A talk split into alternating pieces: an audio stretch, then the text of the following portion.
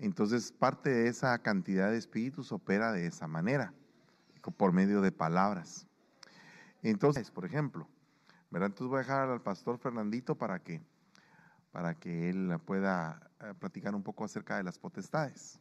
Amén. Dios les bendiga, hermanos. Eh, sí, creo, como decía nuestro apóstol al principio, eh, lo que es la liberación es un tema bien importante y eso creo yo que no nos excluye a nadie en el crecimiento espiritual que tengamos. Creo que es constante realmente buscar la liberación. Eh, e incluso en estatura de pastor eh, es muy importante y con lo que podemos ver aquí las eh, 13 potestades, digamos que muchas veces lo que empieza así siempre es el acusador, ¿verdad? Eh, y es algo como que una gotita de agua constante con dardos a nuestros pensamientos. y cuando empieza a llegar el acusador, entonces eh, se nos presenta ya la situación un poquito más, más difícil que con, con el tentador. Pero al llegar, digamos, a, ese, a estar en ese punto de que una persona está eh, constantemente teniendo eh, situaciones de tentación y no hay una, una participación del Espíritu para poder, digamos, apartarnos de eso, es muy delicado porque eh, al llegar la tentación, pues ya viene la caída al pecado. Eh, digamos también eh, con lo que es el, el, devorador, es algo bien, bien tremendo porque la palabra nos enseña que pues el Señor puede reprender al devorador, pero también digamos, creo que una manera de nosotros ser libres es por medio, uno, de ofrendar, de diezmar. Entonces, eh, es como que una vacuna, eh, pero eh, el devorador puede destruir un hogar a veces porque cerramos nuestro corazón a no honrar al Señor. luego viene el angustiador. esa es otra parte también que a veces se presenta con pensamientos suicidas de querer nosotros perder el sentido de, de la vida, porque digamos, la vida es nuestro Señor Jesucristo. Entonces, eh, cuando no tenemos a Cristo en nuestro corazón, entonces, si Él es la vida, entonces, ¿qué es lo que realmente está sustentando nuestra vida? Eh, viene siendo, eh, puede ser un espíritu de muerte que viene con una serie de situaciones que vienen angustiándonos esas consecuencias a tal punto de querer nosotros desear no vivir. por una situación diferente. el alma tiene que ser tratada eh, para poder, digamos, ser libres de todo tipo de angustia, eh, a tal punto de que podemos ser también eh, afectados por una potestad, lo que es el, el asolador, ¿verdad? Dice que el que se aísla, su propio deseo busca. Entonces, es importante ver por qué a veces buscamos el aislamiento en nuestra vida, porque es que en ciertas situaciones uh, no nos gusta que se nos acerque eh, nuestro pastor o nuestra cobertura, eh, porque son puntos, digamos, que tal vez eh, queremos nuestro propio deseo, pero puede ser que ahí esté operando una, una potestad de esa, de esa magnitud, ¿verdad? Amén. Solo que aquí para poder un poquito ampliar acerca de lo que decía Fernandito, hay un punto muy importante con respecto al acusador. Mm, el acusador va a operar en aquella persona que Dios la ha perdonado, pero que no se perdona ella. Eh, ahí es el caldo de cultivo para que el acusador opere. Eh, el acusador es precisamente el que se presenta cuando el sacerdote Josué tenía manchadas sus vestiduras o sea, Satanás en forma de acusador. Entonces, eh, el acusador siempre va a estar señalando lo que tú has hecho. Puede ser a nivel mental o puede ser públicamente, con tal de humillarte o con tal de recordarte tu pasado. Entonces, eh, por eso es que nosotros tenemos que ser libres de toda acusación, principalmente para aquellos que se están levantando de una caída Eh, ellos, fíjense, el que se levantó de la caída, el Señor lo, lo levantó y lo perdonó. Él se perdonó también, pero la gente no olvida. Por ejemplo, si la gente dice, no, que miren que hizo esto, que hizo aquello, la gente se convierte en ese acusador. Y muchas veces los miembros mismos de la iglesia son los acusadores. Entonces, la, potestad del acusador es algo bien tremenda. Es, es, tremenda. ¿Por qué? Porque incluso imagínese usted que usa a los mismos hermanos. ¿verdad? A los mismos hermanos. Entonces hay que tener cuidado. El tentador va a operar como algo principal, no significa que en, los demás campos no opere, va a operar con aquellos que tienen recuerdos, actitudes, hábitos del hombre viejo que no fueron enterrados en el bautismo. Entonces, el tentador puede tentar a todos ¿verdad? Pero va a operar de una manera más maléfica con aquellos que todavía tienen malos hábitos, o sea, situaciones a las que no han muerto todavía. Entonces viene el tentador y se las vuelve a ofrecer. El devorador, pues es lógico, ¿verdad? Aquella persona que no supo dar, aquella que no supo sembrar, que no supo diezmar, pues viene el devorador y le quita todo. De ahí lo demás eh, todo lo explicó muy bien Fernandito, pero mm, quería agregar esos puntos. Ahora Juan Carlos va a describir las demás. ¿Hasta dónde te quedaste? Se quedó en el asolador, toca el destructor. Wow. Bueno, buenas noches. Em, estábamos viendo potestades, pero potestades, eh, el destructor, ese sí es, ese sí es cardíaco porque creo que dentro de dentro de del cristianismo también se mete entre algunos de sus hermanos y a veces usa a aquellos para destruir algo que alguien más está, está tratando de levantar. Por ejemplo, hablaba, hablaba la palabra de las palabras ociosas. Esas son palabras que destruyen. Que destruyen una casa, que destruyen un cimiento, que puede destruir a una persona, inclusive algunos que están regresando de, de, haberse ido al, al, mundo y cuando regresan, ¿y ese por qué está cerca del pastor? ¿Por qué está tan cerca de él? Si yo llevo años aquí y no me he ido. Eso puede ser algo. Creo que, creo que deberíamos eh, nosotros escudriñar nuestros corazones a la hora de que vamos a abrir nuestra boca.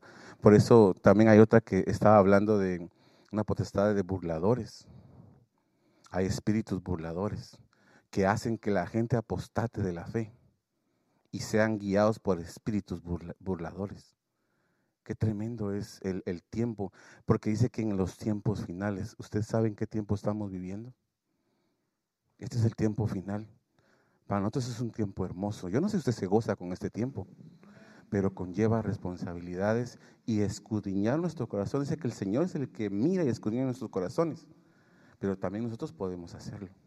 Hay un punto muy importante del destructor y es el hecho de que el destructor se enfrenta o su enemigo principal es el edificador, ¿verdad?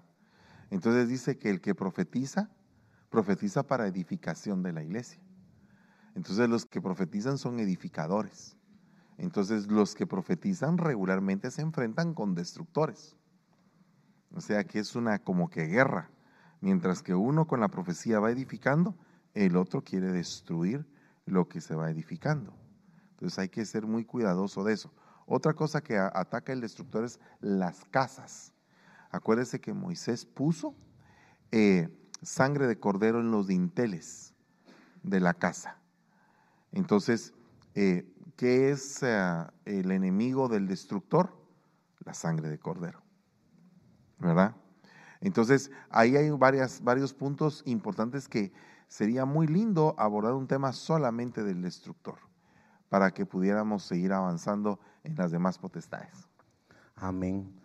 Por ejemplo, dice eh, el usurpador. No le ha pasado, perdóneme que me refiera a la iglesia, pero estamos dentro de la iglesia. Pero ¿No le ha pasado a usted que usted hizo algo y viene alguien y le dice, le dice a la autoridad, mira lo que hicimos. Y a él le dieron el aplauso y usted está sentadito hasta allá atrás diciendo, pero si eso yo lo hice, pero se queda usted tranquilo. Esa es una parte de usurpar. Otra parte es de usurpar la autoridad.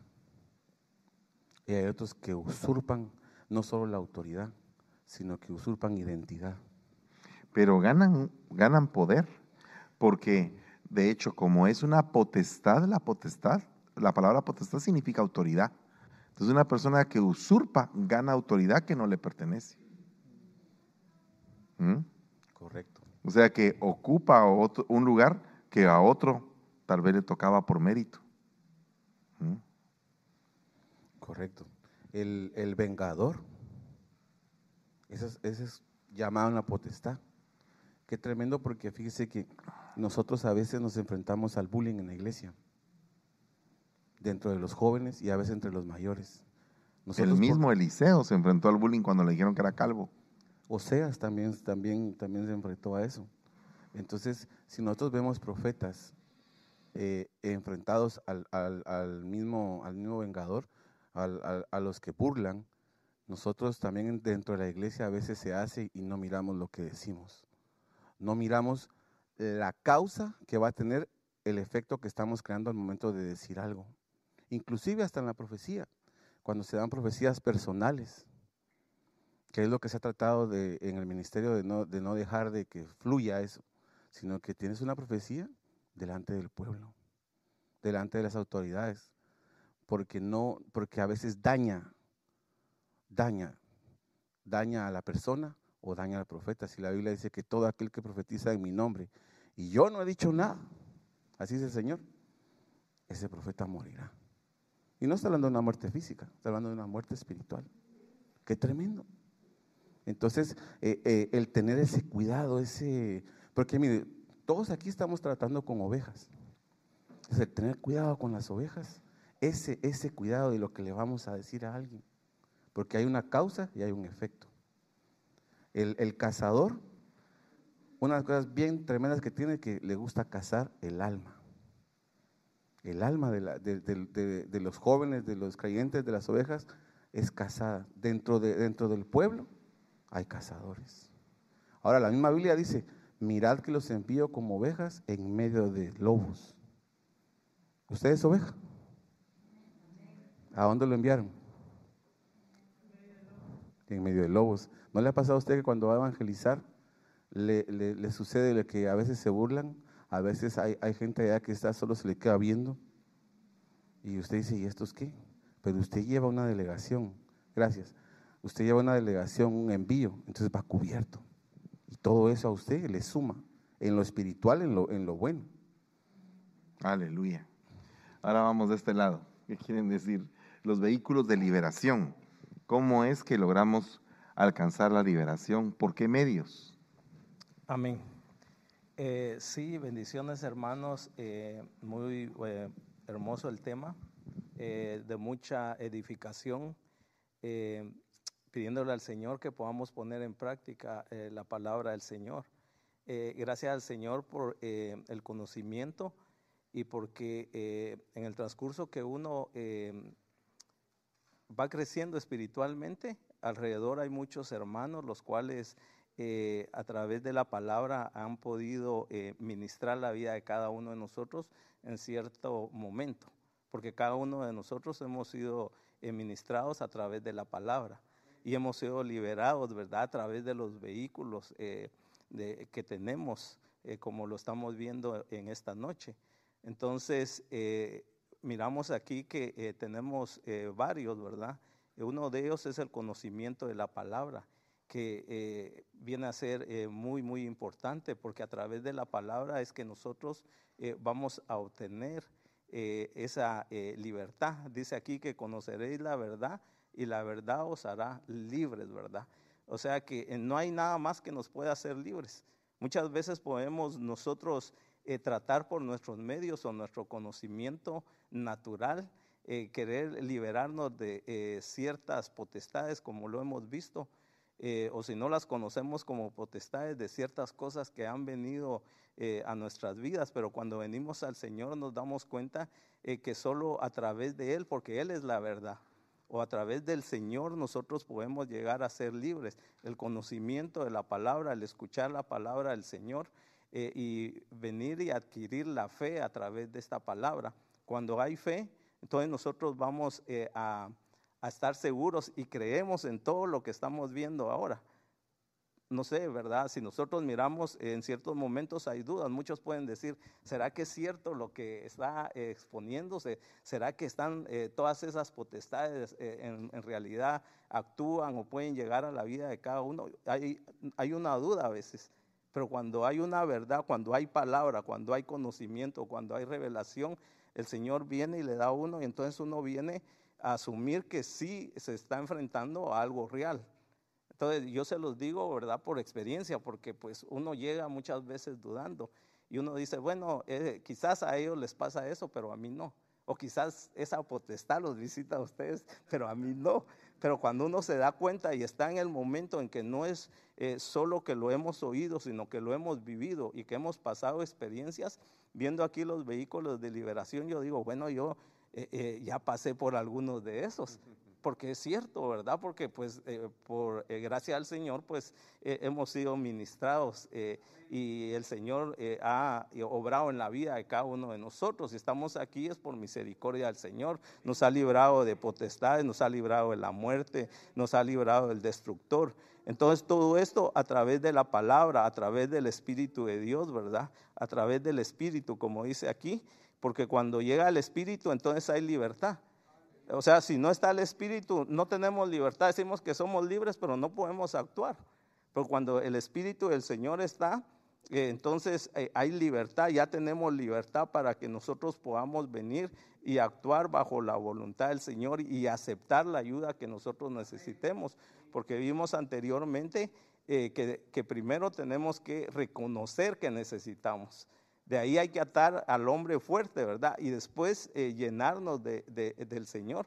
Entonces, esto eh, es a través eh, de, los vehículos de liberación, los cuales, gracias al Señor, pues los tenemos, ¿verdad? sabemos que son varios. Tenemos lo que es el bautismo del arrepentimiento, ¿verdad? O sea, librarnos del pecado, como estábamos escuchando, de la acusación del enemigo. O sea, somos libres de, lo que eh, el enemigo quiere poner y, hacernos sentir que no. Muchas veces decimos, bueno, yo no, no creo que, eh, que sea eh, libre completamente del pecado. Y realmente sabemos de que estamos en un proceso, pero que ya el Señor pagó por nuestros pecados, pasados, presentes y futuros. Y que ahora lo que estamos haciendo es esforzarnos, no tenemos que bajar la guardia, sino que al contrario, eh, poner en práctica eh, lo que el Señor nos está dando a cada uno de nosotros. Debemos de vivir un verdadero arrepentimiento, hermanos. O sea, realmente llevar el arrepentimiento a la profundidad de nuestro corazón. Porque muchas personas eh, se arrepienten, pero no cambian. ¿Verdad? Entonces eso es algo delicado porque siguen en lo mismo. Pueden pedir perdón, pero no cambian tampoco. Entonces, eh, no hay, digamos, miren, yo creo que esto es como unas gradas, donde vamos todos colaborando unos con otros. Por ejemplo, un padre puede confiar en un hijo hasta que el hijo hace algo malo por el cual el padre pierde la confianza en él. Entonces viene el hijo y se arrepiente. Y dice el padre, se equivocó. ¿Verdad? Pero si el hijo vuelve a fallar en lo mismo, dice el padre, ¿qué estará pasando? Ahí le hace falta instrucción, le hace falta formación, pero entonces ya el padre se hace otras preguntas, ya no es solamente lo mismo del principio. Entonces viene el padre y dice, no, ¿sabes una cosa? Vamos a hacer esto y esto, te voy a quitar esto, vamos a ponerlo de esta manera. Pero si la persona empieza a reincidir, yo no sé cuántos de ustedes eh, no han sido digamos, eh, constantes en el arrepentimiento que han tenido con respecto a algo. Pero se arrepintieron y volvieron a caer a la segunda vez como que el retorno cuesta más. A la tercera vez cuesta más, a la cuarta vez cuesta más hasta que la persona se enfría. ¿Por qué? Porque se arrepintió, se arrepintió, se arrepintió, pero nunca cambió. Entonces se volvió religioso. Ah, por eso es que hay muchos religiosos en las iglesias que pueden señalar muy bien el pecado de todos, pero no se ven el pecado de ellos. ¿Verdad? Entonces es algo bien delicado. Por eso es que es importante el bautismo del arrepentimiento. Bautizar es sumergir, es teñirse de arrepentimiento. ¿Para qué? Para ser libres del pecado. ¿Verdad? Solamente así seremos verdaderamente libres del pecado que nos acecha. Entonces, para arrepentirse se necesitan fuerzas. Porque, miren hermanos, eh, ¿acaso no el pecado en algún momento, en el momento del pecado, es deleitoso? Y después viene un sentido de culpa y un sentido de degradación y una baja en el, en el espíritu, en, en la relación con Dios. Es evidente que una persona que ha pecado, eso le pasa.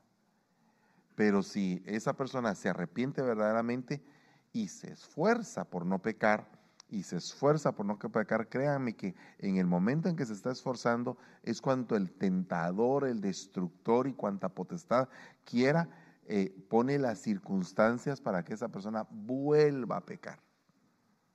¿Verdad? Y estar eh, revolcándose en el pecado hasta que se enfría, pierde su primer amor, puede apostatar, puede apartarse. Pero ahora la pregunta es, ¿por quién vino el pecado? ¿Quién fue quien el enemigo usó para hacer piedra de tropiezo? Para que aquella persona cayera. ¿Verdad? Esa es la pregunta. ¿Me entiende? Perdón, papito. Sí, amén. Eh, sí, entonces, eh, bueno, bien importante, ¿verdad? Eh, porque luego también tenemos lo que es el bautismo. Entonces, igual a sepultar al viejo hombre, ¿verdad? Es necesario, como decía nuestro apóstol, el que eh, podamos eh, dejar todo lo que practicábamos antes, eh, que no es agradable al Señor, sepultado completamente. Y sabemos que a través del bautismo, todas esas potestades, demonios o lo que quiera, em, em, que no nos quiera dejar a nosotros, ¿verdad? Queda sepultado bajo, bajo, bajo el agua. Entonces, por eso que eh, siempre eh, se invita a que nos bauticemos, ¿verdad? Eh, lo antes posible cuando venimos y conocemos al Señor, que nosotros podamos ser bautizados para que el viejo hombre sea sepultado también.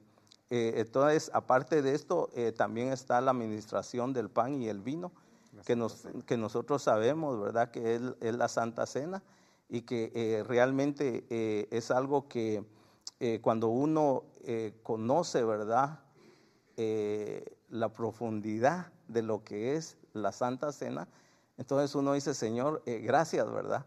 Por este elemento, por, por, tu sangre, por tu cuerpo, por lo que tú has dejado por nosotros, que no es prácticamente nada más hacerlo por hacerlo como un ritual, sino que tiene un gran peso, un sentido espiritual en el cual nosotros tenemos vida, tenemos sanidad, tenemos perdón de nuestros pecados, tenemos el momento para que nosotros podamos eh, arrepentirnos y venir delante del Señor y, recibir, ¿verdad?, esa vida que el Señor tiene para nosotros. Eh, en este punto es algo que, eh, pues a mí me sirvió mucho en, un proceso en el cual yo pasé y que realmente em, pues al principio yo dije, bueno, lo vamos a obedecer porque no entendía nada más, pero cuando uno está necesitado dice, a ver, lo que sea, débenlo, débenlo, ¿ah? pero no era de esta manera, sino que era un proceso en el cual había que aprender algo y en el cual eh, eh, yo me di cuenta que es algo eh, real, que no es solo que sucedió en alguien más, sino que sucedió en mi vida y que yo nunca lo iba a ver de esa manera si no hubiera sido a través de una situación que ah, viniera a la vida de uno. Entonces tenemos eso y lo que es la administración. O sea, si confesamos eh, nuestros pecados, de verdad el Señor, pues Él es fiel y justo para perdonar nuestros pecados. El punto de la administración, cuando eh, llegamos y, pues eh, llegamos delante de alguien en el cual vamos a eh, a ministrarnos y a dejar aquellas cargas que tenemos o aquello que nos está estorbando y sentirnos libres, ¿verdad? O sea que eso le quita derecho al acusador, porque cuando tenemos algo y lo tenemos ahí y no lo queremos eh, confesar, soltar, el acusador está eh, cargando y cargando y cargando, pero cuando llega el momento en que nosotros tomamos esa decisión y ese valor, ¿verdad? Para poder llegar y ministrarnos, es algo que le da em, tranquilidad a uno. Amén. Y limpieza. Y limpieza. Exacto. Aleluya. Dale, dale, cuenta. Amén, hermanos, que Dios les bendiga. Vamos a, ver, eh, eh, como dijo nuestro hermano, en, en todas las facetas anteriores. Solo quiero eh, leer, por ejemplo, dice imposición de manos, que es muy importante que nuestras manos, que son nuestras obras, porque las, las manos tienen, es, es como un ID espiritual delante de Dios. Por ejemplo, ustedes no pueden ver eh, eh, mis manos. En lo terrenal, si yo estuviera pintando y tuviera marcas, ahí sí pudieran verlo, pero en lo espiritual no lo pueden ver, solo el Señor puede ver mis manos, pero es muy importante eso, la unción de aceite que es libre de ataduras y yugos. Sabemos muy bien que el Espíritu Santo es el que, el que, el que dirige eh, todo. Por ejemplo, en mi caso, yo no puedo hacer nada si el Espíritu Santo no está eh, eh, en mí, a menos de que se pueda hacer algo que se engañe a la gente, pero eso no viene del Espíritu Santo. O sea que la unción tiene que haber unción para una libertad de ataduras y yugos. Pero en estos dos, em, bueno, también la fe. La fe, o sea, tiene que haber fe. Si yo voy a dudar al estar haciendo algo, eh, no, no funciona así. Tengo que creer yo primero y la persona que está eh, del otro lado para que se efectúe un milagro de parte de Dios. Eh, pero en estos tres, y por último que sea la, la, libertad de cárceles, quiero dar un ejemplo. en estos tres, en estos que acabo de leer yo ahorita imposición de manos, unción y fe. Y metemos también la alabanza, el número 10, que es libertad de cárceles. No sé si, eh, papá, usted se recuerda, eh, que a mí me lo contaron, yo no había llegado a la iglesia, no sé ni qué año fue, que usted bajó a la limonada allá en Guatemala a, a orar. Bueno, lo invitaron a una iglesia que está ahí en la limonada. Para los que no conocen la limonada, por decirlo así más o menos, en Nueva York, Brooklyn, es un lugar bien, no, no, algo así, o en México, Tepito, ¿verdad? Eh, en México, Tepito. ¿De acá? Me parece que es casi igual. Algo por ahí. Casi iguales. Entonces, eh, nuestro apóstol lo invitaron ahí a ese lugar a, a, predicar. A mí solo me lo contaron, yo no estuve ahí, pero se me quedó grabado esa, esa historia porque esa fue una liberación era eh, una persona que se le había predicado durante mucho tiempo y no hacía caso, caía en el mismo pecado. Pero el, asunto que esta persona era un pandillero. Entonces eh, viene Dios, que quede claro, estoy hablando de Dios, no, no, aquí está mi papá, no lo estoy idolatrando, pero viene Dios y usa a nuestro apóstol, pero en el lenguaje hacia un pandillero, porque este pandillero no quería hacer caso. Y como en la pandilla, cuando alguien acepta a Cristo, bueno, perdón, cuando alguien acepta a Cristo, es libre, pero en la pandilla hay algo que es casi similar. Cuando los van a meter en la pandilla, los, eh, eh, los golpean durante mucho tiempo. Entonces esa persona fue libre porque el Espíritu Santo usó a nuestro apóstol de una forma diferente para, eh, para bautizar a esta persona. Y no lo quisiera decir a menos de que él quiera. Ah, ya empezaste, dilo. no, hermanos, dice que el espíritu cayó en ese lugar. Eso se llama venganza. y el espíritu cayó en ese lugar y Dios usó a nuestro apóstol de una forma diferente a lo que solo un pandillero puede eh, actuar con un pandillero. De esa forma, esa persona fue liberada.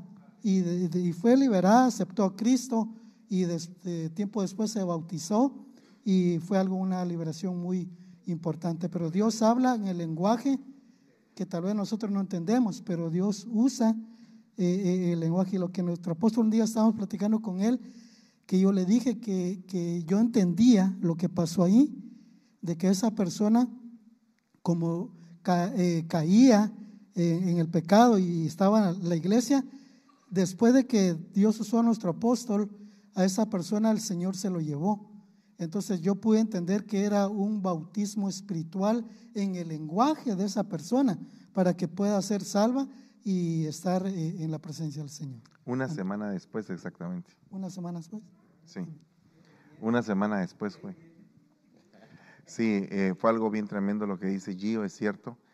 Eh, él no quería decirlo porque, pues lógicamente hay métodos que son un poquito delicados, ¿verdad? de la secreta. Pero el punto es que eh, lo interesante que fue lo que dijo fue el hecho de que a él se le habló en el idioma que entendía. Y entonces, eh, yo no sé, definitivamente el Espíritu actuó para que, para que esa persona reaccionara. Y reaccionó. Pero también entiendo que era el tiempo en que él se tenía que ir porque yo creo que no iba a poder aguantar lo que le venía. Entonces el Señor se lo llevó, pero se lo llevó salvo. ¿Me entiendes? Se lo llevó salvo. Pero fue una situación que fuera de cámara se la voy a contar. Para los que quieran saber. Pero el punto es algo maravilloso, ¿verdad? Eh, para poder ir avanzando, porque se nos ha, eh, atrasado, ya, adelantado un poco el tiempo, eh, quiero mostrarle acá. Dice, dice acá en Isaías 16:4. Quédense contigo, quédense contigo los desterrados de Moab. Sé para ellos como escondedero ante el destructor, porque ha llegado a su fin el explotador. Ha cesado la destrucción. Han desaparecido los opresores de la tierra. ¿Qué significa esto? Mire, esto es una profecía para Moab. Pero fíjense que dice acá, desterrados de Moab. No, no es cualquier gente, no son los de Moab, son los desterrados de Moab. O sea, los que sacaron de la tierra de Moab. ¿Ok? Acuérdese usted que si lo vemos de esta manera, Ruth, la moabita, salió de Moab, o sea, dejó la tierra de Moab. Y Moab significa deseo. Entonces llega un momento en el cual la persona empieza a entender qué tipos de deseos tiene, por qué los tiene. Esta palabra deseo significaría apetito, un apetito. Entonces la carne tiene apetitos. Por eso es que dice, venid a mí los que estéis cansados. O sea, tiene un apetito de descanso. Pero también dice, eh, los que tengan hambre van a tener buen pasto. Los que tengan sed. Bienaventurados los que tengan hambre y sed de justicia. ¿Por qué? Porque ellos van a ser saciados. Entonces, ¿qué es eso de hambre y qué es eso de sed?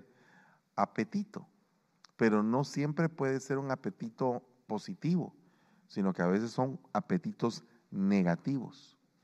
Y esos apetitos negativos lo que van a hacer es que van a destruir. Entonces, por eso es que aquí dice, sé para ellos, para los que acaban de salir de los deseos, sea un escondedero. Entonces yo creo que nosotros tenemos que ser escondederos, apoyadores de aquellos que están en una etapa de escasez, de hambre, de necesidad latente. O sea, si a ti te ponen a dos personas, a un hijo que está bien gordito, cachetuncito y bien comidito, y tienes a otro que se está desnutrido y que está mostrando los huesos, perdóname, ¿a quién tienes que cuidar más?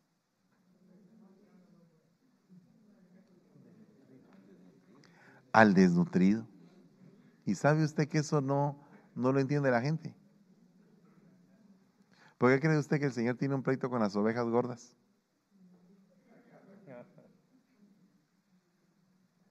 Así dice la Biblia. ¿Verdad?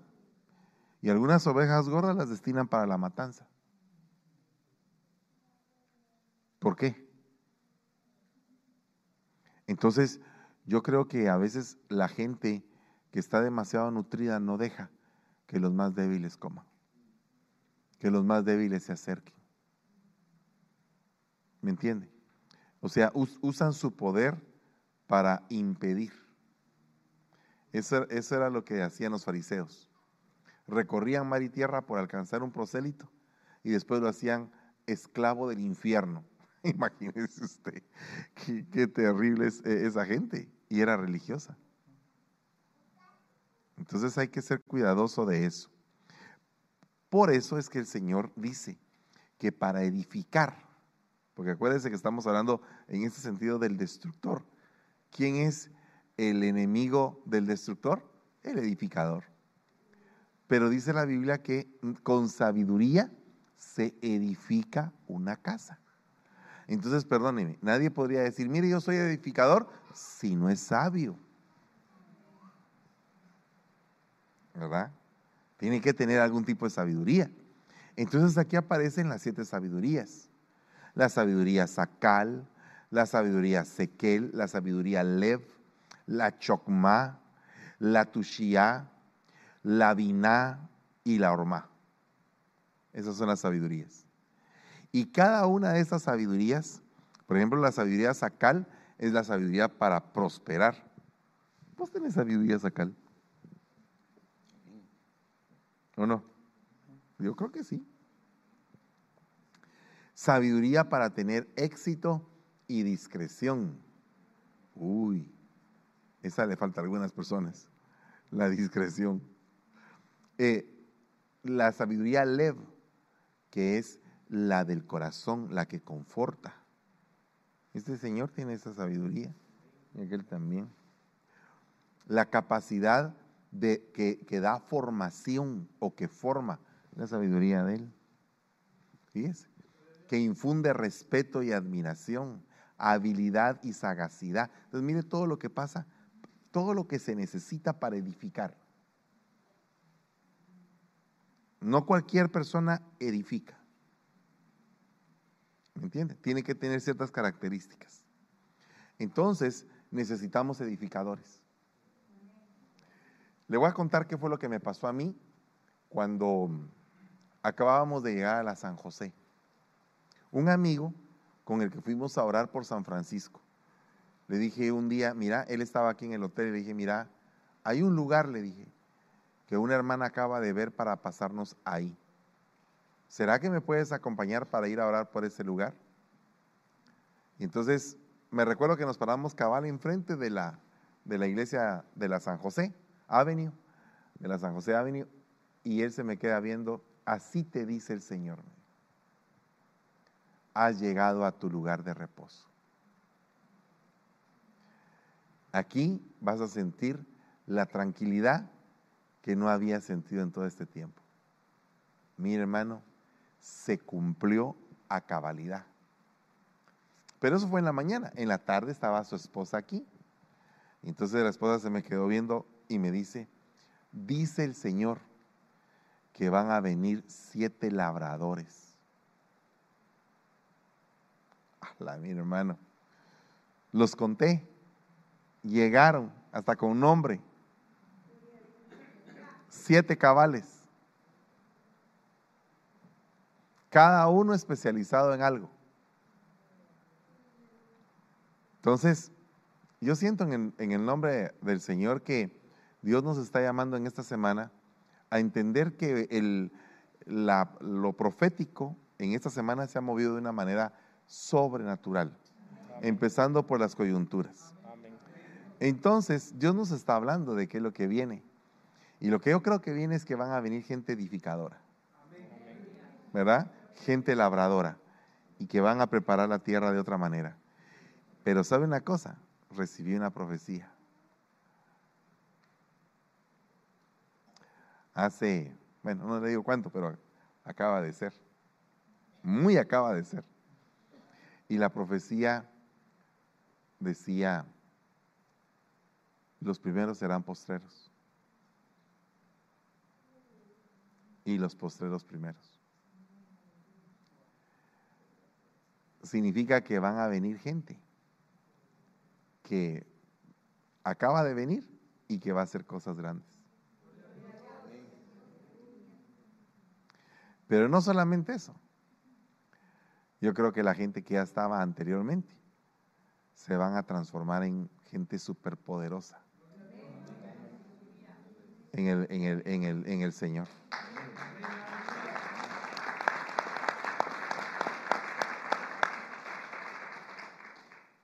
Lo primero será postrero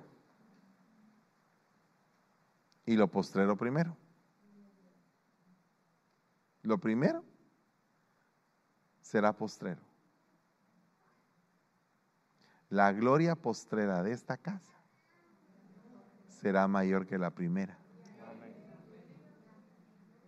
Entonces no porque te digan lo primero será postrero y lo postrero primero, es porque a los que están antiguos se los va a llevar el río ahora y a los nuevos van a estar bien, bien contentos, ¿no? Significa que a los antiguos ahora les va a ir mejor todavía. Amén. Y los que vienen se van a volver postreros también. Amén. Así que hay preguntas. Bueno, a ver, preguntas. Buenas noches, mis hermanos. La primera pregunta dice así: ¿Puede un vaso ser vaso de honra y deshonra a la vez? Claro, como Pedro. Eh, Pedro dijo, tú eres el Cristo, el Hijo del Dios viviente, y unos versículos después, el Señor le dice, apártate de mí, Satanás, porque no piensas en las cosas de Dios, sino que en las cosas de los hombres. Sí, puede un vaso, lamentablemente, ser de honra y después volverse en un vaso de deshonra. ¿Qué sucede en un momento de liberación cuando la persona que está siendo liberada dice que no tiene nada que sanar o ser liberada y que ya no lo ataquen más? Pero la persona que está liberando... Hijita, no te entiendo muy bien eh, eh, por el micrófono, no sé. Tal vez si le ponen un poquito más altos, porque se ve muy opaco el micrófono, no oigo, no entiendo nada casi. Uno, dos, tres. O que, le quites este? el, o que le quites la esponjita, por favor, para que se oiga mejor. Uno, dos, uno, dos, tres. Aléjatelo un poquito y ahí está. Uno, dos, tres. ¿Me escuchas, Ahí creo que sí, se oye mejor. Ah, dice, uh, ¿qué sucede en el momento de la liberación cuando la persona que está liberando dice que no tiene nada que sanar o liberar y que ya no lo ataquen más? Pero la persona que está haciendo la liberación discierne que no quiere confesar. ¿Hasta dónde llega la autoridad y área legal para continuar liberando? Es que el asunto es que todas esas cuestiones no, tienen que tener un parámetro, eh, sino que tienen que tener una guianza. ¿A qué me refiero con esto? A que yo puedo poner un parámetro ministerial y decir, miren, ¿sabe qué? Si él ya no quiere, ¿para qué? Mejor no lo toquen. Pero perdone, y si, y si el Espíritu está guiando en ese momento y el Espíritu te dice, sigue, sigue reprendiendo, sigue desautorizando, pero tú sabes que es el Espíritu. ¿verdad? Tú sabes que estás siendo guiada por el Espíritu, entonces hay que seguir, ¿verdad? Eh, lógicamente hay que siempre uno guardarse, ¿verdad? Y ser uno sobrio también. Pero eh, siempre siendo guiado uno por el Espíritu de Dios primariamente, porque si el Espíritu de Dios te respalda, lo que tú vas a hacer va a tener un buen resultado. Y creo que ahí es donde tienen que ser probados también los vasos que son utilizados para liberar.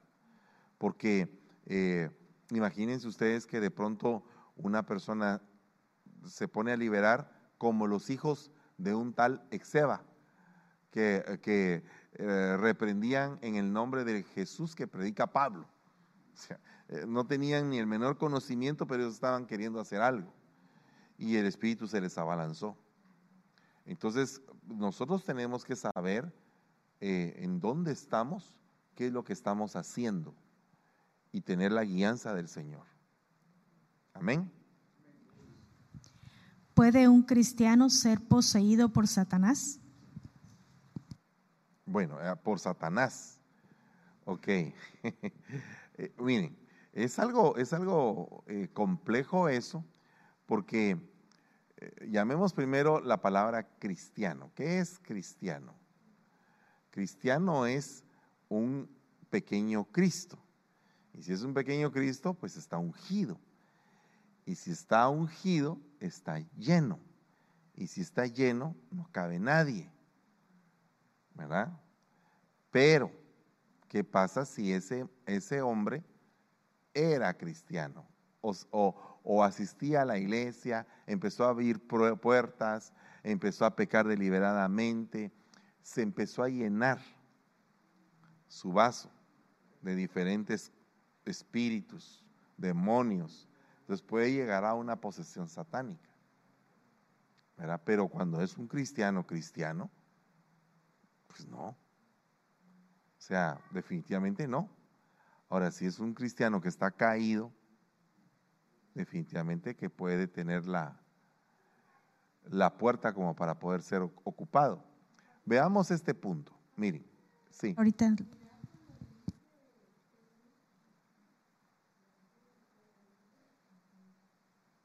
Cuando le dice Jesús a Pedro, apártate de mí, Satanás. Sí, ahí está un caso, pero lo que, lo que sucede es que esa no fue una posesión directamente. O sea, eh, Pedro no estaba poseído. Pedro había sido utilizado para su boca hablar, algo que venía de un espíritu satánico, pero no fue propiamente una posesión. Yo no lo veo como una posesión. Pero sí le puede pasar, digamos, a un cristiano. Sí le puede pasar a un cristiano, pero yo no lo, no lo veo como una posesión. Yo lo veo más como una utilización. Es que una posesión es Judas. Judas es una posesión. Judas es alguien eh, que Satanás la ocupó y, irreversible, ¿verdad? Pero en el caso de Pedro yo no lo veo así. Yo en el caso de Pedro lo veo como una reprensión de que él estaba haciendo eh, estaba pensando en su humanidad. Y al pensar como eh, eh, en humanidad estaba abriendo una puerta para que Satanás o el pensamiento satánico hablara por medio de él. Pero no lo veo como una posesión. Directamente como una posesión no lo veo. Sí. ¿Qué diferencia hay entre una posesión demoníaca y una posesión satánica? Que una es una posesión por medio de un demonio y la otra es una posesión por medio de Satanás. O sea, eh, realmente eh, la posesión satánica que se nota en la Biblia muy clara es la de Judas. Esa es la posesión satánica que se nota, que dice que Satanás entró en Judas y lo ocupó. Pero de ahí lo que se nota son posesiones demoníacas. O sea que son espíritus de una creación anterior deformados y que ocupan cuerpos. Entonces esa es la diferencia. Una posesión satánica es una cosa muy seria, muy seria. ¿Cómo se puede discernir entre un vicio por malas costumbres o cuando ya es manejado por un espíritu inmundo o huestes de maldad? Bueno, de hecho, un vicio, eh, pues regularmente empieza por malas costumbres. O sea, ahí es el desarrollo. O sea, una persona, eh, pues yo no he visto casos tan eh, evidentes como que una persona se vuelve viciosa de un día a otro de una manera radical. Yo no he visto ese caso. Posiblemente Gustavo lo ha visto que de un día a otro se vuelven totalmente viciosos. Pero regularmente siempre he visto yo que se abre una puerta y por ahí empieza todo. Entonces puede ser un mal hábito, una costumbre, algo heredado, un ancestro, un viso puede ser algo heredado. Por ejemplo, un padre alcohólico puede generar hijos drogadictos, alcohólicos, un padre drogadicto alcohólico puede generar hijos narcotraficantes, o sea, degenerándose eh, de una generación a otra. Pero eh, básicamente todo empieza por, una, por un mal hábito, por una puerta que se abre eh, debido a, por ejemplo, soledad, ansiedad. Entonces la droga viene a ser un paliativo a ese sentimiento que se siente. Sí, dime, Gustavito. Pueden ahí darle el... el- el- el- Sí, gracias. Eh, es importante lo que usted decía con respecto a esto porque eh, eh, son pequeñas puertas dimensionales que se van abriendo, Claro. ¿verdad? La persona no se pierde inmediatamente completa, completamente inmediato, Claro. sino que pasa un tiempo. Pero la persona eh, en su desesperación y en su, en su... es como un laberinto. La persona abre una puerta, ingresa a esa dimensión y cuando quiere salir se da cuenta que el seguro está por fuera. No puede abrirla para poder salir de ahí. Siempre, por eso tenemos que estar cautos nosotros, vosotros que sois espirituales, decía yo. Si alguno eh, ve en alguna falta a un hermano, restaurarle, es decir, abra la puerta porque no, no hay un escape desde adentro. Debemos estar prestos para abrir esa puerta y poder rescatar. Entonces, ¿qué es lo que sucede? Que una vez estando adentro, la persona que desarrolla es- o que abre esta puerta ve otra y va hacia esa otra puerta pensando, es que dice escape, pero se está metiendo en otra dimensión mucho más profunda. Y ya el, el primer estado, eh, perdón, el postrer estado de esa persona viene a ser peor que el primero. El primero. Y, y así va abriendo más puertas y se va quedando atrapado. Entonces el que va a liberar tiene que también abrir esas puertas y eh, tener también las llaves. No puede entrar en la misma condición que entró esa persona. Claro. Es, es algo sumamente importante lo que tú dices. Y otra cosa también con respecto a esto es que la velocidad de una persona a otra puede cambiar. Eso sí lo he visto. Que por ejemplo una persona puede llegar a ser, digamos, cautivo del vicio y de la adicción en 20 años, lo que otra persona puede volverse cautivo del vicio en un año. ¿Verdad? Pero de que empieza todo por un pequeño proceso, siempre empieza por algo pequeño. ¿verdad? Vamos a estar ahí, creo yo, y vamos a orar en el nombre de Jesús. Y em, yo creo que esto tiene que continuar. Vamos a ver cuándo podemos dar la otra parte. Eh, hay muchas diapositivas que teníamos que platicar, pero bendito sea Dios, se abordó lo que se debía de abordar en esta noche. Padre, te damos gracias, Señor, bendecimos esta noche a cada uno por nombre.